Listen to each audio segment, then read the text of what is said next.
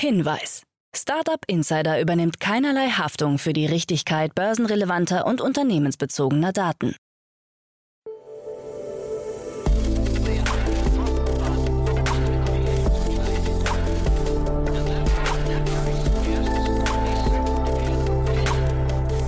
Startup Insider Daily. Morgen Update. Einen wunderschönen guten Morgen und herzlich willkommen zu Startup Insider Daily. Mein Name ist Jan Thomas. Heute ist Montag, der 14. Februar. Ja, und das sind heute unsere Themen. Die Deutsche Bahn verspricht höhere Bandbreiten und besseres Mobilfunknetz. N26 kündigt Kryptoangebote für Deutschland an. Die TU Darmstadt will Startup-Investor werden. Die Stimmung unter Investoren könnte skeptischer werden. Und ein Kryptopunk bricht alle Rekorde und wechselt für fast 24 Millionen Dollar den Besitzer. Heute bei uns zu Gast im Rahmen der Reihe Investments und Exits ist mal wieder Carlo Schmidt von Cherry Ventures. Und wir haben zwei ja, sehr bemerkenswerte Themen besprochen. Das eine ein Insurtech-Unternehmen mit einem sehr spannenden Ansatz und das andere, ja, noch viel spannender mit auch sehr krassen Investoren, eine Art Google Maps für die Erdkruste. Was es damit auf sich hat, erfahrt ihr gleich nach den Nachrichten mit Frank Philipp. Wie immer kurz der Hinweis auf die weiteren Folgen heute. Um 13 Uhr geht es hier weiter mit Jan Bohnhorst. Der ist der Country Manager Dach für Domestika. Und das ist jetzt kein Spülmittel oder Putzmittel, sondern es ist eine ziemlich erfolgreiche Lernplattform aus Spanien, die jetzt nach Deutschland gekommen ist. Und ja, so ein bisschen gefühlt, ich würde sagen, in dem Weiterbildungsspace ist, aber für Kreativleute und auch einen ganz anderen Ansatz verfolgt als die anderen Plattformen wie Udemy oder Udacity und so weiter. Hört euch das mal an, das ist ziemlich spannend. Das Unternehmen hat gerade eine Finanzierungsrunde abgeschlossen in Höhe von 110 Millionen Dollar, ist jetzt mit 1,3 Milliarden Dollar bewertet und dementsprechend hört ihr schon, da hat es echt so Hand und Fuß. Ist ein ziemlich cooles Gespräch geworden. Ich kannte die Plattform auch vorher schon, habt ihr auch schon genutzt. Also ja, kann ich euch wirklich nur empfehlen. Und das andere Gespräch um 16 Uhr, Dr. Florian Wegener ist hier, der CEO und Co-Founder von Zageno. Und das ist wirklich ein richtig cooles Gespräch. Auch das müsst ihr euch unbedingt anhören. Zageno ist ein Unternehmen, das in Berlin gegründet wurde, mittlerweile aber auch in Boston ansässig ist. Zwei Standorte hat, ziemlich großes mittlerweile, hat gerade eine 60 Millionen Dollar Runde abgeschlossen von General Catalyst, also einer der größten VCs überhaupt. Und ähm, ja, es geht um den Pharma-Bereich, um den Pharma-Zulieferbereich. Ja, wirklich, es hat mich total geflasht, muss ich sagen. Da kann man sehr, sehr viel lernen, wie man ein Unternehmen international aufstellt, wie man es groß macht wie man sich ganz tief reingräbt in die Wertschöpfungskette, äh, dort einen Marktplatz aufbaut. Also man vergleicht es so ein bisschen mit Amazon, weil es um die Automatisierung von Lieferketten im, ja, ich würde mal sagen, biowissenschaftlichen Forschungsbereich geht. Aber ja, wie gesagt, das ganze Gespräch hat mir total viel Spaß gemacht. Da steckte unglaublich viel drin, muss ich sagen. Auch das kann ich euch wirklich nur empfehlen, euch das anzuhören. So, damit genug der Ankündigungen. Jetzt kommt die Nachricht mit Frank Philipp und dann kommt Carlo Schmidt von Cherry Ventures. Vorher, wie immer, ganz kurz die Verbraucherhinweise. Startup Insider Daily. Nachrichten. Deutsche Bahn verspricht höhere Bandbreiten. Wir starten mit einer guten Nachricht für alle Bahnreisenden in die Woche. Die Deutsche Bahn hat angekündigt, ihre bestehenden ICE-Flotten umrüsten zu wollen, so dass künftig ein deutlich besserer Mobilfunkempfang und höhere Internetbandbreiten verfügbar sein werden. Damit dies möglich wird, sollen die Fenster der Waggons per Laser gerastert werden, damit sie Mobilfunkwellen durchlassen können. Die Digitalvorständin der Deutschen Bahn, Daniela Gerd Tom Markotten, schwärmt, der Zug wird so zum verlängerten Büro und Wohnzimmer und bekräftigt, dass die Bahn damit den Erwartungen ihrer Kunden entsprechen werde. Die neuen Bandbreiten sollen bis Ende 2024 auf den 7800 Kilometer langen Hauptverkehrsstrecken ausgerollt werden und bis Ende 2026 sukzessive auf alle Strecken erweitert werden. Gerd Tom Markotten verspricht dabei Datenraten von mehr als 200 Megabit pro Sekunde. N26 kündigt Kryptoangebot in Deutschland an. Die Berliner Online-Bank N26 hat die Erweiterung ihres Portfolios um Services im Bereich der Kryptowährungen bekannt gegeben. Wie Alice Fleischmann, PR-Lead Dach bei N26 erklärte, ist Krypto-Trading einer der Bereiche, in denen wir unter Kundinnen und Kunden reges Interesse verzeichnen. Daher arbeiten wir daran, ein entsprechendes Produkt zusammen mit einem Partnerunternehmen auf den Markt zu bringen. Mit der Ankündigung und dem Vorstoß in den Kryptobereich reagiert N26 womöglich auch auf die Finanzierungsrunde des direkten Konkurrenten Vivid Money. Dieser hatte soeben 100 Millionen Euro eingeworben und konnte damit seine Bewertung auf 775 Millionen Euro steigern. Mit Vivid ist es bereits möglich, in Kryptowährungen zu investieren. Wann genau mit den neuen Krypto-Funktionalitäten von N26 zu rechnen ist, wurde noch nicht bekannt. Im ersten Schritt wird das interne Krypto-Team weiter aufgebaut.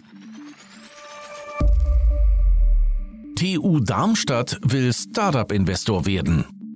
In einem Pilotprojekt haben das Highest Innovations- und Gründungszentrum und die TU Darmstadt ihre Patente gegen Anteile an dem Cleantech-Startup Focused Energy getauscht. Dabei ist im Hochschulkontext entstandenes Intellectual Property, also Forschungsergebnisse und Patente, an das Startup übergegangen. Und zwar ohne dass das Startup dafür Geld aufbringen musste. Stattdessen hat Focused Energy Unternehmensanteile an die Technische Universität Darmstadt abgegeben. Dieses Beteiligungsmodell zur Rechteübertragung von IP nennt sich IP for Shares und wurde von der TU Darmstadt gemeinsam mit seinem Innovationsforschungs- und Gründungszentrum Highest entwickelt und im Fall von Focused Energy nun erstmals in die Praxis umgesetzt. Das Startup arbeitet daran, Energiegewinnung mittels Fusionsenergie einfacher, effizienter und klimafreundlicher zu machen und setzt dabei auf einen Hochleistungslaser, der ein mit Wasserstoff gefülltes Ziel beschießt. Stimmung der Investoren wird skeptischer.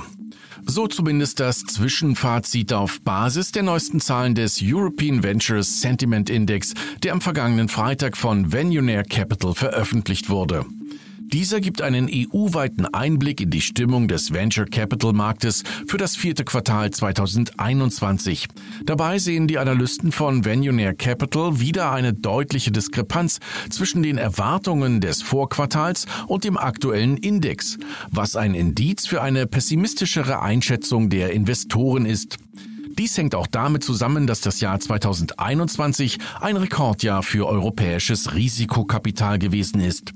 Indikatoren wie Investitionsvolumen, Anzahl der Deals und neue Unicorns erreichten Rekordstände. Insbesondere die Anzahl der Mega-Runden, also den Deals über 100 Millionen US-Dollar, hatte sich mit 307 gegenüber 98 im Jahr 2022 mehr als verdreifacht. Die Studienautoren prognostizierten vor allem neuen Fonds, dass das Fundraising deutlich schwerer werden könnte.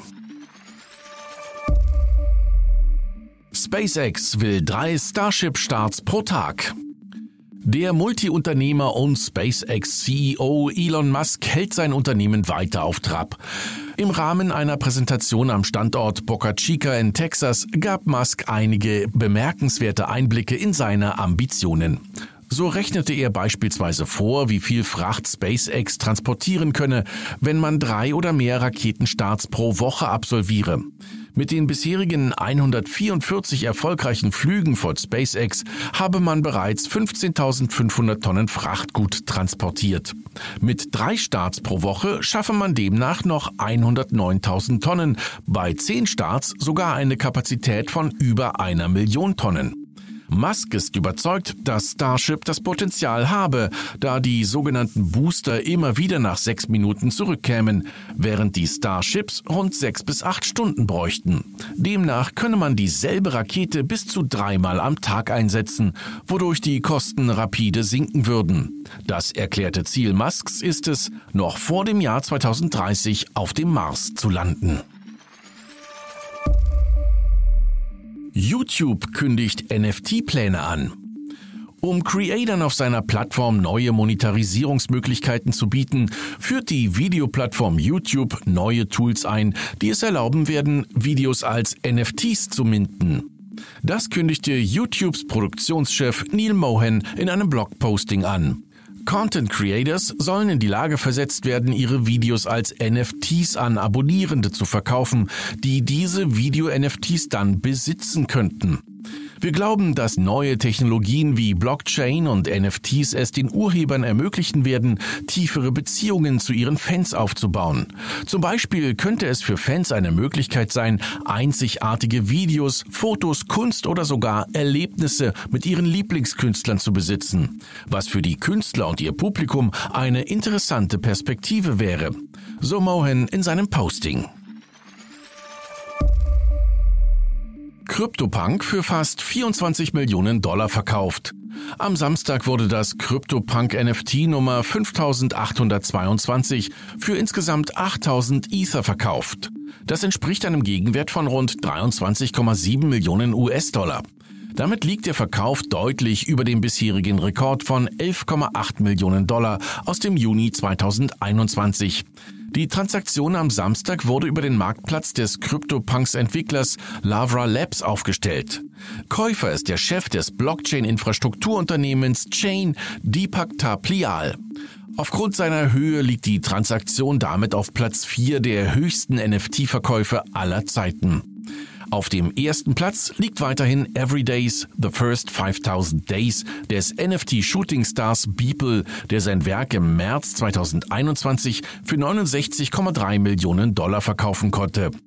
Auf Platz 2 liegt das NFT-Werk Clock des Künstlers Park, der ebenfalls letzte Woche für einen Gegenwert von rund 54 Millionen Dollar den Eigentümer wechselte. Vor Bibel und dessen Hybridskulptur Human One, die im November 2021 für 29 Millionen Dollar verkauft wurde. Tinder kündigt Blind Date Feature an. Nachdem die fotobasierte Dating-Plattform Tinder als eine der Killer-Applikationen für das noch aus gedruckten Kontaktanzeigen bekannte Blind Date gelten dürfte, schenken die Produktverantwortlichen Tinders dem Feature einen zweiten Frühling. Dabei würfelt der Algorithmus von Tinder zwei Personen zusammen, die miteinander chatten können, ohne das Profil der jeweils anderen Seite zu erspähen. Später, nach einem zeitlich begrenzten Gespräch, könnten Profile freigeschaltet werden, sofern beide Nutzer zustimmen. In den USA ist die Funktion bereits im Einsatz und soll in den kommenden Wochen weltweit verfügbar werden. Netflix sichert sich Dokumentarserie über Bitfinex-Hack. Wie letzte Woche berichtet, wurden die an dem Einbruch auf die Kryptogeldbörse Bitfinex beteiligten Geldwäscher verhaftet. Dabei wurde ein Großteil der 120.000 entwendeten Bitcoin im Wert von heute mehr als 4,5 Milliarden US-Dollar sichergestellt. Nur drei Tage nach der Verhaftung hat der Streaming-Anbieter Netflix angekündigt, eine Dokumentarserie über den Hack drehen zu wollen. Dabei sollen vor allem die Pläne des verhafteten Ehepaars zur Geldwäsche dargestellt werden. Diese hatten geplant, ihre Beute über verschiedene Kryptogeldbörsen und Konten sowie erfundene Namen und Briefkastenfirmen zu waschen. Die Serie wird von Chris Smith und Nick Bilton umgesetzt. Smith wurde mit der Serie Tiger King bekannt. Bilton hatte zuvor die HBO-Dokumentation Die Erfinderin Böses Blut im Silicon Valley über die Theranos-Gründerin Elizabeth Holmes verfilmt. Startup Insider Daily. Kurznachrichten. Hoffnung für die Mobilitätswende kommt von ungeahnter Seite. Einer aktuellen Umfrage des Meinungsforschungsinstituts Innofect zufolge finden Frauen die Fahrer von E-Autos besonders attraktiv und sehen in diesen viele positive Eigenschaften. Das hängt unter anderem damit zusammen, dass Frauen Nachhaltigkeit wichtiger ist als Männern. Aber Frauen empfinden E-Autofahrer unter anderem auch als rücksichtsvoll, aufgeschlossen und intelligent. Dass AirPods die weltweit beliebtesten Kopfhörer sind, dürfte nicht überraschen. Die Marktdominanz Apples im Kopfhörersegment ist beeindruckend. Laut Schätzungen des Marktforschungsunternehmens Statista haben die unterschiedlichen AirPods und Beats-Modelle im US-Markt inzwischen einen Marktanteil von zusammen rund 50 Prozent. Damit belegt Apple die ersten beiden Plätze des Rankings der beliebtesten Kopfhörer in den USA. Weil er die Nintendo Switch gehackt hat, muss der Kanadier Gary Bowser für 40 Monate ins Gefängnis. Bowser ist ein Mitglied der Konsolen-Hackergruppe Team Executor, die unter anderem Hard- und Softwarelösungen entwickelt und verkauft, mit denen Gamer raubkopierte Spiele auf ihren Konsolen spielen können. Nach jahrelangen Untersuchungen wurde der Hacker 2020 vom FBI festgenommen und nun verurteilt. Seine ebenfalls angeklagten Komplizen sind noch auf der Flucht. Ihnen wird ein Schaden für die Spieleindustrie von über 65 Millionen Dollar vorgeworfen. Ein Überfall der besonderen Art wird aus den USA gemeldet. Hier hat ein 24-jähriger Mann seinem Vater die Droge Benzodiazepin in den Tee gemischt, worauf dieser in ein zweitägiges Koma gefallen war. Ziel des Attentats war es, die gemeinsam aufgebaute Bitcoin-Wallet mit einem Wert von 400.000 Dollar auszuräumen. Der Sohn hatte sich bei der Dosis jedoch leider verrechnet, weshalb der Vater erst nach zwei Tagen völlig dehydriert aufgewacht war. Und das waren die Startup Insider Daily Nachrichten vom Montag, den 14. Februar 2022. Startup Insider Daily. Investments und Exits. Ja, ich freue mich sehr. Carlo Schmidt ist wieder hier von Cherry Ventures. Hallo Carlo. Hi Jan, freue mich wieder hier zu sein. Freue mich sehr, dass du da bist und äh, ja, ich freue mich auf ein spannendes Gespräch mit dir. Ich habe gesehen, was du ausgesucht hast. Tolle Themen. Aber vielleicht bevor wir einsteigen und dann können wir auch damit die Brücke schlagen zu den Themen. Ich würde fast sagen, das erste Thema, was wir besprechen, passt ein bisschen zu euch. Ne? Vielleicht kannst du mal äh, beschreiben, wer ihr seid und was ihr macht für die, die euch noch nicht kennen. Ja, sehr gerne.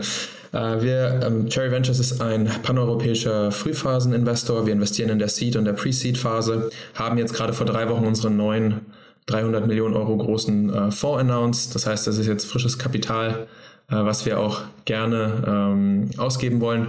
Suchen daher nach Gründern und Gründerinnen, die einfach an großen Themen ähm, arbeiten, meistens oder in der Regel mit einem starken Software-Fokus ähm, und industrieagnostisch. Ähm, in dieser frühen Phase gucken wir einfach nach, ich glaube, so diesen drei klassischen Themen, Gründerteam, Marktgröße und das Produkt und, und die Lösung. Und da fokussieren wir uns, wie gesagt, sehr stark auf die Softwareseite.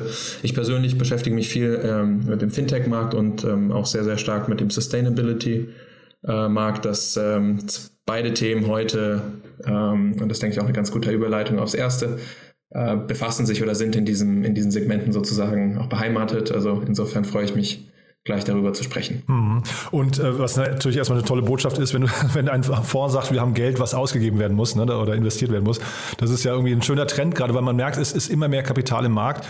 Zeitgleich, dann werden auch jetzt die Runden immer größer und dann lass uns vielleicht mal anfangen mit der ersten Runde. Incify heißt das Unternehmen, ne? Genau. Ähm, Incify ist ein ein MGA, ein Versicherungsbroker sozusagen, der äh, in den Niederlanden sitzt, in Amsterdam und sich mit dem Produkt ähm, im Gegensatz zu, vielleicht ist das vielen äh, deiner Hörer bekannt, also Companies wie GetSafe, WeFox oder auch unsere Portfolio-Company Hedwig, die sich auf den Endkunden, also den, den Consumer sozusagen fokussiert.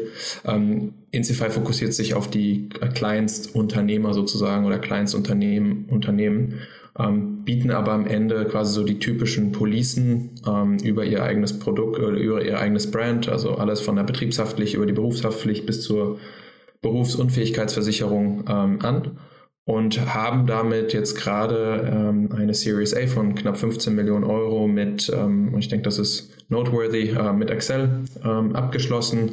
Und ich glaube, das zeigt das Potenzial in dem Segment. Ähm, wie vorher angesprochen, haben wir bisher sehr, sehr viel in dem Konsumentenmarkt gesehen. Ähm, und das ist jetzt ein, glaube ich, vielversprechendes Unternehmen in dem Markt der SMB/KMUs.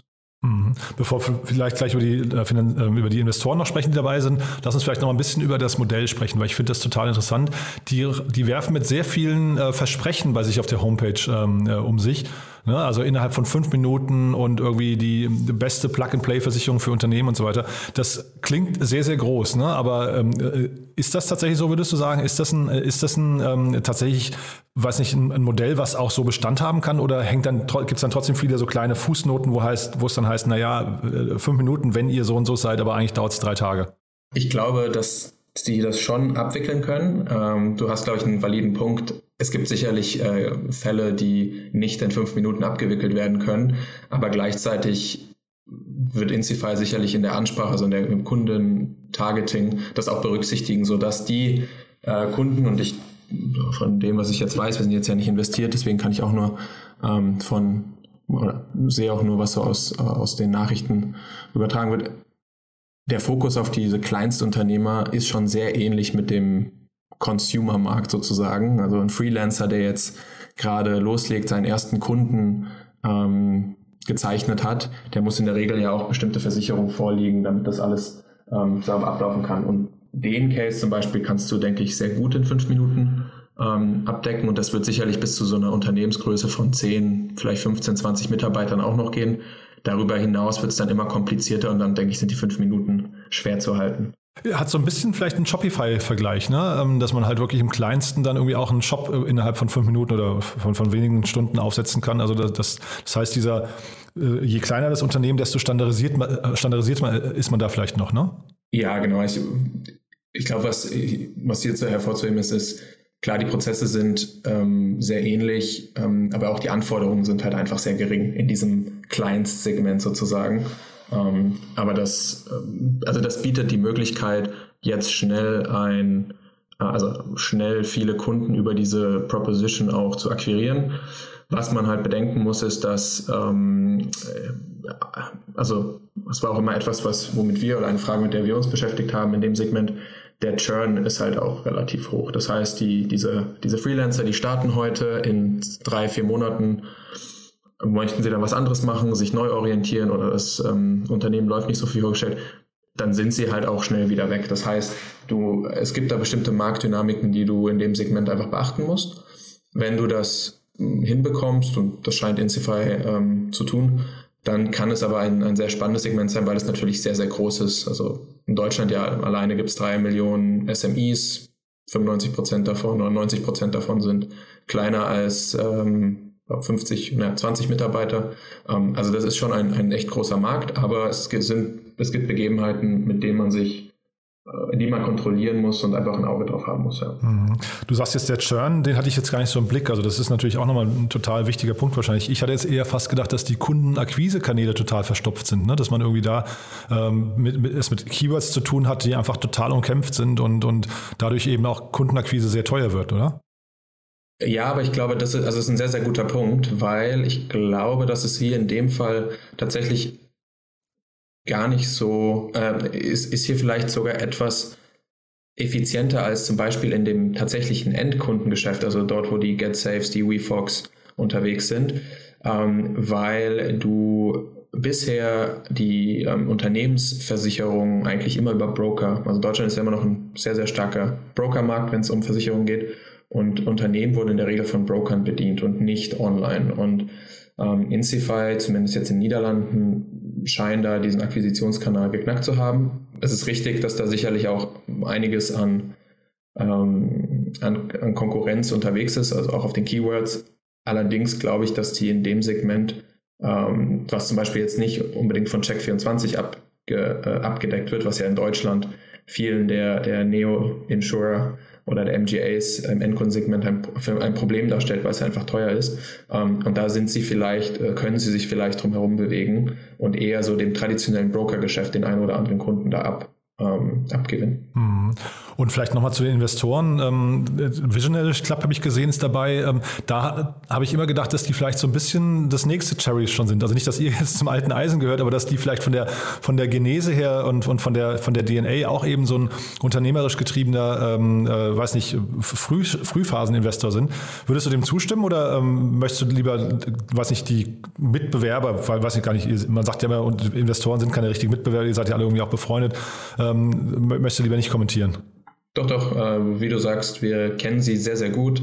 Ähm, wir haben, also auch gerade als die Visionaries in den Anfängen waren, haben wir sehr eng mit denen auch zusammengearbeitet. Wir sehen da einfach einen riesen Vorteil, auch like-minded Investoren in, im Ökosystem zu haben, ähm, einfach aufgrund der Tatsache, dass äh, es gut für, für das gesamte Gründernetzwerk oder für das gesamte ähm, Netzwerk, Unternehmernetzwerk in Deutschland ist. Also insofern ähm, auch nur Positives und das, was du gesagt hast, kann ich unterschreiben, sind eigentlich in der frühen Phase ähm, unterwegs. Ich glaube, eine Sache, die sie noch, was sie jetzt auch machen, das sieht man jetzt auch in der Runde, sie sind ja jetzt in der Series A eingestiegen mit Excel zusammen.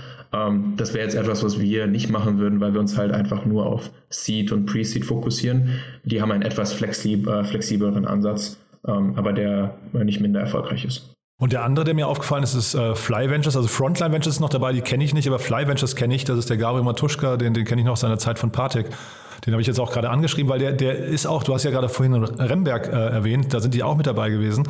Und ähm, das ist ein Micro-VC, das heißt, sie kommen mit einem sehr kleinen, glaube ich zumindest verhältnismäßig kleinen Fonds ähm, und investieren ich weiß nicht, ob man äh, Spray and Pray sagen darf, aber zumindest sehr breit, ne, glaube ich. Ähm, also sehr viele Investments. Ist das ein Ansatz, dem du folgen kannst? Ähm, ich, ich glaube, die entwickeln sich, das, das kann vielleicht vor ein paar Jahren so gewesen sein, aber mittlerweile sind die da, glaube ich, auch ähm, eher auf Ownership und einem gezielteren Investmentansatz oder auf einen gezielteren Investmentansatz äh, unterwegs und machen da auch einen sehr, sehr guten Job. Deswegen, ähm, was jetzt die äh, the, latest sozusagen ist, ähm, kann ich jetzt nicht sagen, aber ähm, ist jetzt von dem, was ich weiß, äh, sind die da oder jetzt auch in der Runde, glaube ich, ähm, gut dabei und es war jetzt nicht so ein Spray-and-Pray-Ansatz. Mhm. Das muss den Gabriel, Gabriel selber fragen. Ja, ja, genau. Ich habe Gabriel auch gerade angeschrieben, als ich das gesehen habe, hier, worüber wir heute sprechen, habe ich gedacht, der muss mal in den Podcast kommen, weil ich habe mir jetzt wirklich auch lange nicht gesprochen.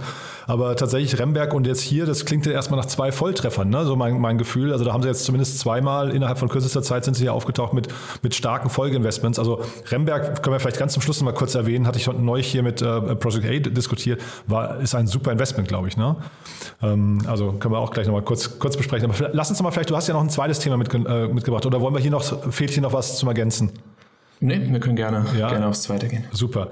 Und das heißt Cobalt Metals und da, das, das, das hat mich total fasziniert. Musst du mal erzählen. Das ist ja, wäre das für dich Sustainability und wäre das ein Thema für euch gewesen? Ich meine, es ist eine Riesenrunde, ne? aber... Ähm es, es, es gibt ein paar Besonderheiten. Ich kann ja, ich, ich denke, es wäre nicht etwas, was wir gemacht hätten. Da kann ich gleich auch nochmal zukommen, ähm, dazu kommen, warum. Aber äh, ich fand es auch ein sehr, sehr spannendes äh, Thema, was so ein einen großen Trend, glaube ich, der nächsten Jahre auch einfach ähm, beschreitet, weswegen ich das auch äh, heute mal besprechen wollte. Also Cobalt Metals hat gerade ähm, rund 190 Millionen ähm, in einer neuen Runde eingesammelt mit ähm, sehr, sehr illustren Investoren, Andreessen, ähm, Breakthrough Energy, Bond Capital, ähm, Sam Altman's Apollo Project. Ähm, und was sie im Endeffekt machen, und das hat Connie Chen, die ähm, Partnerin bei Andreessen, ähm, glaube ich, das Analogie ganz, ganz gut formuliert, so ein Google Maps für for the Earth Crust ähm, zu, zu bauen. Krass. Quasi ähm, Unternehmen, also gerade Mining-Unternehmen zu helfen, Land- und Bodengegebenheiten zu evaluieren, um tiefer liegende ähm, äh, Depots von, und ich glaube, das ist jetzt hier nochmal hervorzuheben, sie fokussieren sich eben auf Rohstoffe, die äh, für die Energie- und Mobilitätswende immens wichtig sind. Und ähm, das ist unter anderem Kupfer, Kobalt, Nickel und natürlich Lithium. Ähm, und sie haben durch, ich glaube, den Ansatz, ähm, oder sie verfolgen den Ansatz und ich bin jetzt nicht im, in dem, im Detail bei der Company natürlich involviert, aber es scheint zu funktionieren. Ähm, und was, was das Ganze, glaube ich, ein bisschen schwierig für uns gemacht hätte damals, sie haben einen, eigentlich ein ganz interessantes Businessmodell. Sie bieten diesen AI, also diese ML-AI-Plattform, diesen Engine an, ähm, suchen da nach ähm, Depots, Rohstoffdepots und dann formen sie Joint Ventures mit Mining-Unternehmen und ähm, um quasi die, die Depots zu extrahieren und partizipieren dann auch an dem Verkauf. Ähm, das ist so ein Modell, was, also es ist nicht das reine äh, SaaS, äh, SaaS-Modell, also Software as a Service-Modell, was man so kennt, sondern ähm, sie gehen da wirklich in die Joint Ventures rein und lizenzieren oder verkaufen ihre Software gar nicht ähm, standalone, sondern die sagen, wir wollen quasi an den Rohstoff an der Rohstoffextraktion und dem Verkauf partizipieren. Ähm, weil wenn man sich die, die Preise von Kupfer und Lithium nur als Beispiel nimmt, äh, Kupfer ist, glaube ich, im letzten Jahr um 30 Prozent gestiegen, äh, Lithium hat sich, glaube ich, vervierfacht. Äh, und sie sagen halt, darüber können wir eigentlich viel mehr Wert, ähm, Wert kreieren, tun sie durch, den, durch die Software. Wert capturen tun sie dann wirklich durch den Verkauf dieser, dieser Bodenschätze. Also Klingt erstmal total faszinierend, finde ich. Ähm, vielleicht noch kurz als Ergänzung zur Einordnung ist ein Series B ne, in Höhe von 192 Millionen Dollar. Das heißt, das ist wirklich, äh, ich hatte ja vorhin gesagt, es äh, ist viel Geld im Markt, aber das ist wirklich nochmal außergewöhnlich, glaube ich. Trotzdem die Frage mal an dich, wenn jetzt ein, Startup auf euch zukommen würde, würde sagen, unser Geschäftsmodell besteht darin, dass wir Joint Ventures bauen auf unserer Wertschöpfung, auf unserem, auf unserem Mehrwert.